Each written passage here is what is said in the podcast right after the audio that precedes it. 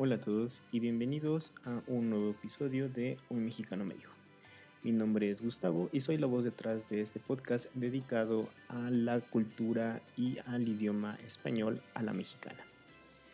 El día de hoy hablaremos acerca de un eh, artículo que me encontré en una página web llamada México Desconocido, que habla acerca de algunas cosas que podemos hacer en la Ciudad de México, que como ya lo he comentado en varias ocasiones, es la ciudad en la que yo vivo. Algunas de ellas van a ser como muy obvias y algunas otras no tanto, pero bueno, este artículo está dedicado para aquellos em, citadinos que eh, durante las vacaciones no salimos a ningún lugar y pues nos quedamos a disfrutar un poco de la tranquilidad de la ciudad. Es por eso que algunas cosas van a ser un poco obvias, pero empecemos y ustedes dirán qué tanto eh, se puede hacer no solo en la Ciudad de México, sino en cualquier otra ciudad. Pero antes de comenzar, les recuerdo nuestras redes sociales, en Twitter, Instagram, Facebook, nos pueden encontrar como un mexicano 42. Recuerda que en la descripción del capítulo también vas a poder encontrar un enlace a nuestra página y a nuestro grupo de Facebook para que te unas a otras personas que también están aprendiendo español y en la cual podemos compartir nuestras dudas e inquietudes acerca de este idioma y eh, más que nada de la variedad del idioma español mexicano. Ahora sí, comencemos con este artículo de México desconocido titulado 15 cosas que hacer en la Ciudad de México. La primera de las cosas que nos está recomendando este artículo es, y con la cual estoy totalmente de acuerdo, es explorar el bosque de Chapultepec. Ya hablamos un poco acerca de este lugar en el capítulo de los niños héroes. Eh, como recordarán, dentro del bosque de Chapultepec se encuentra el cerro de Chapultepec y dentro del, o arriba del cerro, en la cima del cerro más bien, se encuentra el palacio o el castillo de Chapultepec, como es conocido eh, mundialmente. Es una zona eh, muy grande, el bosque Chapultepec. Eh, hace poco, de hecho, hubo por ahí una, un poco de controversia entre si el bosque Chapultepec o Central Park eran más grandes. Central Park es definitivamente más ordenado que el bosque Chapultepec. hay, hay, zonas muy específicas en, en, Central Park, cosa que no sucede tan, no es tan claro dentro del bosque Chapultepec. Es un lugar muchísimo más grande, eso es verdad, al menos em, eh, por el número de hectáreas que cubren, es un, es un, área muy grande, es uno de los pulmones de la Ciudad eh, de México, pero yo agregaría aquí eh, no solamente al bosque de Chapultepec, que ya de por sí es grande y tiene un montón de cosas, sino también agregaría otros dos espacios que son un poco menos conocidos en la Ciudad de México. El primero de ellos es el bosque de Tlalpan, el bosque del centro de la delegación de Tlalpan, eh, que también es un pulmón, es, un parque, es un pulmón porque es un espacio verde totalmente, hay muchísimos árboles y es uno de los lugares que le provee de aire, de aire limpio a la Ciudad de México.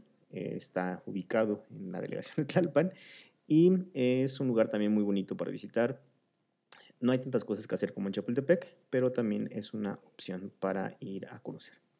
El otro rincón también un poco menos conocido y que también es un bosque, es el bosque de Tláhuac, que está ubicado en la delegación Tláhuac.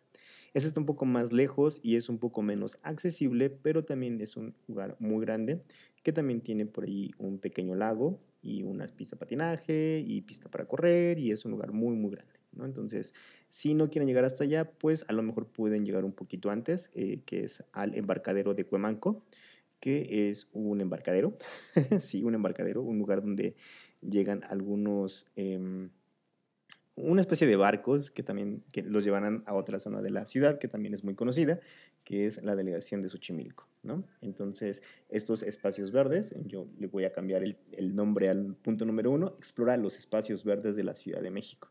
Hay muchos lugares eh, poco conocidos, con poca gente y que eh, de verdad pueden ser una opción para visitar, sobre todo cuando en la ciudad no hay tanta gente. El número dos en México desconocido es ve por un cafecito. Y pues sí, eh, la Ciudad de México está llena de cafeterías. Llena, llena, cuando digo llena de cafeterías, realmente es llena en todas las grandes, eh, en todos los lugares turísticos de la ciudad van a encontrar muchos cafés, muchas opciones de cafés, eh, cafés italianos, cafés eh, árabes, cafés mexicanos. por si no lo sabían, México tiene una región cafetalera muy importante en las regiones de Chiapas, Oaxaca, Veracruz. Y el café es realmente muy rico también aquí en México. Entonces, si tienen la oportunidad, también vengan a tomar un café eh, por los diferentes lugares de la Ciudad de México. Eh, Coyoacán, yo creo que es uno de los lugares que tiene más cafeterías per cápita. Hay muchísimos cafés ahí. Eh, el número tres es dar un paseo en kayak. Y te preguntarás, ¿un kayak en la mitad de la Ciudad de México? Y pues sí, eso es una forma que tenemos también para conocer los canales de Xochimilco. Eh, como ya les comentaba hace un momento, Xochimilco es un lugar también muy conocido en la Ciudad de México. Lo más conocido son las trajineras, estos barquitos que platicábamos hace un momento, eh, que los llevan a un recorrido por, las, eh, por los canales Xochimilco, las chinampas. las chinampas son un método de cultivo que, se, que utilizaban los aztecas. Y que se sigue utilizando hoy en día. Y pues es también una forma, una, una, forma más para conocer este lugar sería entonces los kayaks. Esto sí, eh, la recomendación es que vayan desde temprano porque el sol es muy fuerte y pues estás en, en un río, en un canal, entonces es un poco, puede, ser, puede haber mucho calor eh, por la tarde. Entonces, sí, eh, ve temprano si lo quieres hacer. La recomendación número 4 dice, recorre la avenida Álvaro Obregón. Y bueno, esta avenida está en una colonia que se llama la Colonia Roma. Seguramente habrás visto o habrás escuchado esta película de Netflix que se llama justamente Roma, de un director mexicano. Eh, más allá de si la película eso no es buena, eh, tiene lugar en esta colonia que se ha vuelto una colonia muy famosa, eh, creo que no solamente en la Ciudad de México, sino en muchos lugares. es, una ciudad, es una zona en la que puedes ver también mucho extranjero. Eh, y hay muchísimas cosas. Hay cafeterías, librerías, restaurantes, hay restaurantes de cualquier comida que se te ocurra, hay tiendas de discos, libros de viejo, eh, en fin, es, es, es, un rincón muy interesante, muy bonito también de la Ciudad de México y también es una de las zonas, yo creo que es de las zonas más seguras, eh, es una de las zonas más seguras que podemos encontrar en la ciudad. Entonces, si tienes la oportunidad, es un lugar que puedes venir a conocer. El número 5, y creo que esto no es único de la Ciudad de México, es maravillarse con los museos. El punto está en que la Ciudad de México tiene cerca de 150 museos repartidos en todo el territorio. Eh, tenemos una gran variedad de museos, eh, de muchas cosas, muchísimas cosas. Hay, hay, museos de cosas que yo ni siquiera me imaginaría que existiría un museo de eso. Eh, tenemos el Museo del Juguete, tenemos el Museo de Star Wars, tenemos el Museo de eh, la policía, de la Santa Inquisición, de la tortura, del terror, de Palacio Nacional eh, y, en fin, muchas, muchas, muchas zonas que realmente puedes mm, eh, conocer, ¿no? si no tienes tiempo de conocer todo el país, puedes ir simplemente al Museo de Antropología e Historia, que está justamente en Chapultepec, en la segunda sección, si no me recuerdo, y eh, es una, tiene una oferta cultural enorme, conocerás la oferta cultural de todo el país y de verdad es un lugar hermoso. Arquitectónicamente es hermosísimo, es un lugar muy bonito y es, una, es un must cuando vengas a la Ciudad de México. Eh, dentro de los eh, que recomienda esta página están el Museo Sumaya, el Museo Jumex, y el Museo eh, de, ah, y el MUAC, el Museo Universitario de Arte Contemporáneo, que si vas, en la parte de abajo tiene un restaurante delicioso, de verdad, súper recomendable. Y bueno, estos, estos, eh, eh, estos museos se han convertido en un icono de la ciudad porque su arquitectura es un poco diferente. Están en la zona de Polanco, que es una de las zonas con mayor poder económico de la ciudad. y pues de verdad es una opción muy, muy, muy interesante de conocer. Eh, tiene una, una, una, riqueza también de obras estos dos museos, principalmente el Sumaya. Y eh, bueno, es muy, si buscas las fotos del Museo Sumaya en internet, te darás cuenta eh, también una de las razones por las que es tan famoso este museo, por la forma tan peculiar que tiene el edificio. Y de allí nos vamos al punto número 6, que es recorrer Santa María la Ribera. Si Polanco es la zona eh, con más poder económico de la ciudad, eh, Santa María la Ribera pues está muy por debajo de esas posibilidades. Sin embargo, es un lugar también muy bonito. Es un lugar bastante seguro, a pesar de todo. Eh, esta colonia Santa María la Ribera. Y pues bueno, ahí tiene cosas bastante interesantes como un local de quesadillas gigantes la gastronomía, que es algo que siempre hablamos en este canal. Eh, las empanadas rusas de un restaurante que se llama Kolobok y el Salón París donde supuestamente trabajó el compositor José Alfredo Jiménez, eh, que también es una figura sumamente importante en la cultura mexicana. Tienes además el Museo Universitario del Chopo, eh, que también tendrá actividades eh, cada fin de semana. Y algo muy importante también es el kiosco Morisco. Búscalo así en internet. Es un kiosco que es muy famoso en la ciudad porque tiene un estilo bastante peculiar. Entonces, de allí nos regresamos a Coyoacán y nos dice que una de la, la, séptima cosa que hay que hacer en la Ciudad de México, cuando no hay gente, es revivir la historia de Frida Kahlo y Diego Rivera. Entonces hay varias cosas, hay, tienen obras en el Colegio de San Ildefonso, que también es un museo, fue el edificio de la, de la primera universidad que se fundó aquí en la Ciudad de México. Eh, pero principalmente eh, se encuentra el Museo de Casa Azul, que está en, Coyoacán, está cerca del centro de Coyoacán. Eh, en lo personal, nunca he podido ir. Cada vez que intento entrar, está atiborrado de gente, hay muchísima gente siempre, demasiada, demasiada, demasiada gente. Y eh, yo, me, em, yo me engento muy rápidamente. Engentar es como que te enojas cuando hay mucha gente, como que te pone de malas que haya tanta gente porque no puedes disfrutar de las cosas. Entonces eso me pasa mucho.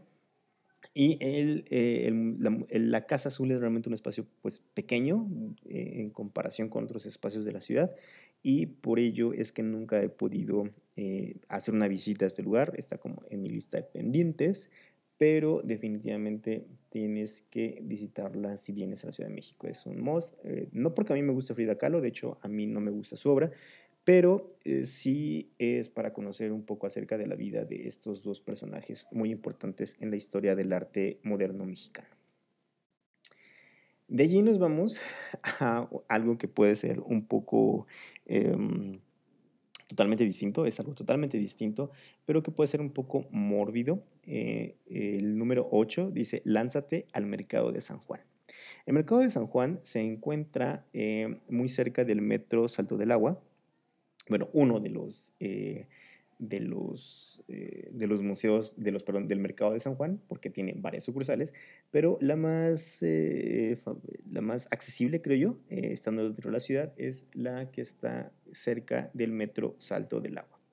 Em, cuando vengas a México te vas a dar cuenta que en muchos lados, incluso en, lugares muy concurridos, muy de mucho dinero y lo que tú quieras, vas a encontrar un mercado, porque México es una ciudad de contrastes, la Ciudad de México es una ciudad de contrastes. Entonces, eh, vas a encontrar muchísimos mercados en todos lados y este mercado en particular vale la pena visitarlo porque puedes encontrar eh, productos muy tradicionales, la típica fruta y carne normal, digamos, pero eh, incluso vas a encontrar aquí algunos ingredientes prehispánicos o inclusive orientales, ¿no? Y eh, lo mejor de este lugar, vas a encontrar allí carne de, carnes que no encuentras en otros lados, como carnes, eh, carne de venado, carne de amarillo, carne de león, de iguana, y muchos lugares en los que inclusive puedes comer. Entonces es una opción bastante conejo, carne conejo, que antes era muy común encontrarla, ahora ya no lo es tanto, pero en este lugar vas a poder encontrar ese tipo de lugares. El número 9 eh, lo voy a cambiar. Eh, dice, visita la zona arqueológica de Cuicuilco, pero yo la voy a cambiar por visita las zonas arqueológicas de la Ciudad de México. Eh, tal vez todo el mundo visita o conoce o ha escuchado hablar acerca de Teotihuacán. Teotihuacán es una ciudad prehispánica que está a más o menos una hora, 45 minutos eh, en, automóvil de la Ciudad de México. De hecho, ya, está, ya es parte del Estado de México, pero es, como está tan cerca de la ciudad, muchísima gente va, hay muchísimas excursiones, es un lugar que vale muchísimo la pena, pero siempre está lleno de turistas. No, no importa que haya de la semana vayas, lunes, martes, miércoles, jueves, viernes, sábado, domingo, el domingo es el peor día para ir porque eh, como es gratuito para los mexicanos, pues aprovechamos esa ganga, vamos a la ciudad de los dioses, que es el, lo que significa Teotihuacán, y hay muchísima gente, muchísima, muchísima gente, pero es un lugar que vale totalmente la pena ir.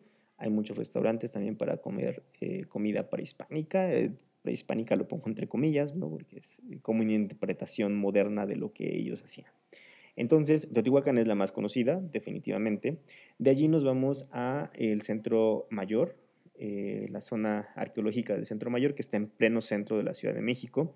Hay muy pocas ciudades que podemos presumir que tenemos eh, estructuras eh, milenarias al salir del metro. los italianos no me, no me dejarán mentir. La primera vez que yo vi el, el Coliseo saliendo del metro fue una cosa impresionante. Y esto lo puedes vivir también aquí en la Ciudad de México. No está tan cerca del metro, pero está a unos pasos, a unos 100 metros tal vez de la estación Zócalo. Entonces, ese es otro lugar también muy eh, padre para visitar. La otra zona arqueológica que puedes visitar estando en la Ciudad de México, en plena Ciudad de México, es la eh, zona arqueológica de Tlatelolco, eh, o más conocida como la Plaza de las Tres Culturas, que también ha tenido una importancia histórica bastante importante en la historia de México, en la Ciudad de México. Han habido varias cosas allí. Eh, y el metro más cercano es justamente la estación del metro Tlatelolco. Entonces es otro lugar que también puedes visitar. Está muy cerca de la ciudad, puedes llegar en metro, como te digo, y es un lugar que está también bastante bonito. Otra zona arqueológica que también puedes visitar es la zona arqueológica de eh, eh, cerca del metro Miscuac. Hay una zona arqueológica que eh, de esa no hay mucha documentación todavía porque es algo que acaban de descubrir con las obras que hicieron de la última línea del metro que, que se creó aquí en la Ciudad de México. Y entonces aún no hay mucho que se conozca acerca de este lugar, pero es un lugar que también deberías de visitar. Eh, otra más, otra zona arqueológica que también tienes que visitar, que no, está, que no es tan, tan, tan accesible, pero que si preguntas puedes llegar, es la zona arqueológica de Cuicuilco. Está dentro de la, dentro de la ciudad em, de México, muy cerca de la ciudad universitaria, eh, que es parte de la Universidad Autónoma de, de la Universidad Autónoma de México, la UNAM, que es la universidad más grande de Latinoamérica, me parece. Y eh, es una zona bastante importante, también es un, es un centro em, espiritual muy importante para las personas que vivían en esa zona y también es un must, debes, definitivamente debes de visitarla. Y si ya andas por las zonas de Xochimilco, Tláhuac y demás, eh, cuando hablábamos por allí del capítulo del Día de Muertos, recordarás que te mencioné que en la iglesia de Miski hay una eh, zona arqueológica muy chiquita, muy, muy, muy pequeña realmente, pero que también vale la pena visitar este lugar. De allí, creo que tomó esto mucho tiempo, nos podemos ir al punto número 10, que es libérate del estrés en los dinamos. Los dinamos o dinamos son unos espacios verdes que existen eh, ya en las zonas más alejadas de la ciudad, todavía son parte de la ciudad. Hay un río, es el único río vivo que existe todavía en la ciudad. Está abierto de lunes a domingo, la entrada es libre y definitivamente, si ya hiciste todo lo demás, tienes un tiempo extra y tienes alguien que te pueda llevar a los dinamos, es una experiencia bastante padre. Es un lugar verde, hermoso, padrísimo. Entonces, visítalo también. El punto número 12, 11 es explorar el monumento a la revolución. La historia de este, eh, de este lugar es muy curiosa y la dejaremos para otro capítulo. Nada más les voy a cortar que eh, es parte del edificio legislativo que se estaba planeando por allá de 1910 con don Porfirio Díaz y eh, por X y Y circunstancias no se terminó de hacer y se quedó solamente la parte que está construida hoy en día. Es un edificio muy interesante, es eh, arte mexicano moderno una vez más. Y eh, dentro de este lugar podrás encontrar el Museo de la Revolución Mexicana, que también es muy importante. Y de verdad es un lugar, también es un lugar muy bonito, está muy cerca de la, del centro de la ciudad. Entonces, si estás en andas por el centro, puedes también visitar eh, este lugar y de allí seguirte a Reforma. Sobre la avenida Reforma y llegar incluso hasta Chapultepec, ¿no? Zona Rosa y otros lugares por allí importantes eh, turísticamente hablando. Em, ese es el número 11. Y el número 12 es aventurarte a escalar. Eh, yo no soy muy fan de esta actividad, pero si te gusta, te voy a dejar el enlace a la página de México Desconocido en la descripción del programa para que puedas entrar a este mm, artículo y ver cuáles son los mejores muros para practicar la escalada. Eh, son muros artificiales, esos que se crean para aprender a escalar y pues ahí está esa opción. El número 13 es comerte un helado. Sí, italianos no me digan feo otra vez. Eh, los helados se han convertido también en una oferta gastronómica muy importante y sobre todo los helados artesanales. En Coyoacán vas a encontrar un par de heladerías artesanales que valen mucho la pena. Una de ellas se llama La Catrina. El otro no tengo idea de cómo se llame, pero si tú preguntas por los helados en pan, los vas a encontrar. Es, y, es, yo creo que es muy fácil la, la referencia. Y también están muy ricos. Además de que básicamente en cualquier eh, barrio mágico, en cualquier eh, colonia de la ciudad vas a encontrar alguna paletería, eh, que es el lugar donde venden paletas y helados. Una heladería también puedes encontrar por ahí. luego tenemos Descubre Santa Julia, es el punto número 14, pero yo lo voy a cambiar. Santa Julia es un lugar que está ubicado al poniente de la ciudad, y te sorprenderá por, sus, por su historia y sus rincones, así como sus mercados. Eh, sin embargo, yo lo voy a cambiar un poquito y te voy a dar justamente este tip. Descubre los barrios mágicos dentro de la Ciudad de México. La Ciudad de México es un, es un monstruo, es, es una ciudad enorme. Tú la puedes ver en el mapa y se ve chiquita, pero realmente la oferta que tiene eh, culturalmente hablando es enorme. Y los barrios mágicos son justamente una de esas ofertas que no son tan, tan, tan conocidas. Tenemos, sí, el barrio mágico de Coyoacán. Yo creo que será algo que muchos van a conocer, muchos van a ir. Pero también tenemos em, el barrio de San Ángel, por ejemplo. Es un lugar eh, que está al sur de la Ciudad de México que también tiene una oferta cultural bastante interesante. Tiene, si vas a San Ángel, te conviene ir los fines de semana, ya que se pone un mercado de arte. Literalmente hay eh, pintores que van a exhibir sus pinturas y pues esperando vender, venderlas, ¿no? Para hacer algo de dinero. Eh, tienen también eh, su mercado, ¿no? Como siempre.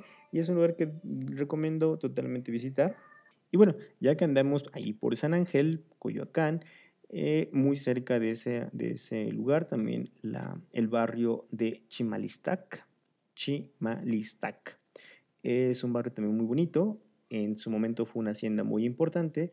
Ahora eh, vas a encontrar, es una zona residencial, pero tú puedes entrar. No hay nada especial realmente en ese barrio, salvo em, hay un río seco y puedes eh, caminar a través de los em, puentes que había para cruzar esta zona, eh, para cruzar eh, ese río, ¿no? Entonces, eh, realmente es un lugar bastante bonito, es una ciudad, es una mini ciudad dentro de la ciudad, entonces ese es otro lugar que también deberías de visitar, ya que estás allí por San Ángel.